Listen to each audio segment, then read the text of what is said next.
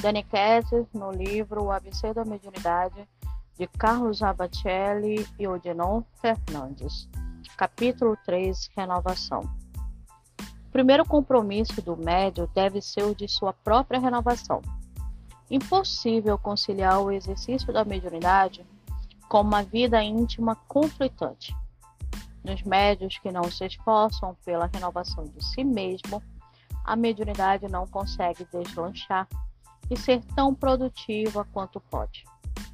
Se a eclosão da mediunidade independe da condição moral do médium, o seu desenvolvimento está subordinado ao empenho do medianeiro em melhorar-se.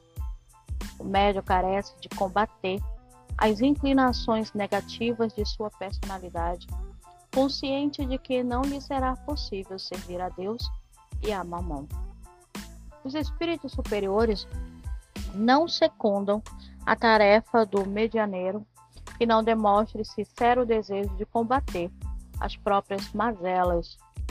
O médio que não consegue se concentrar no cumprimento do dever será instrumento imperfeito pela incapacidade de entregar-se de corpo e alma ao serviço do intercâmbio espiritual. A mediunidade, para desenvolver-se, não dispensa o interesse do médio em ser médio.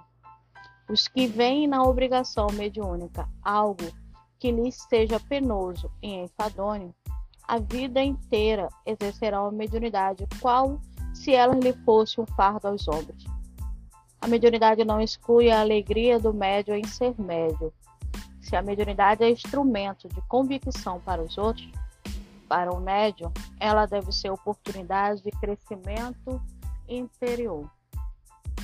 Vamos ficar com essa frase final: crescimento interior.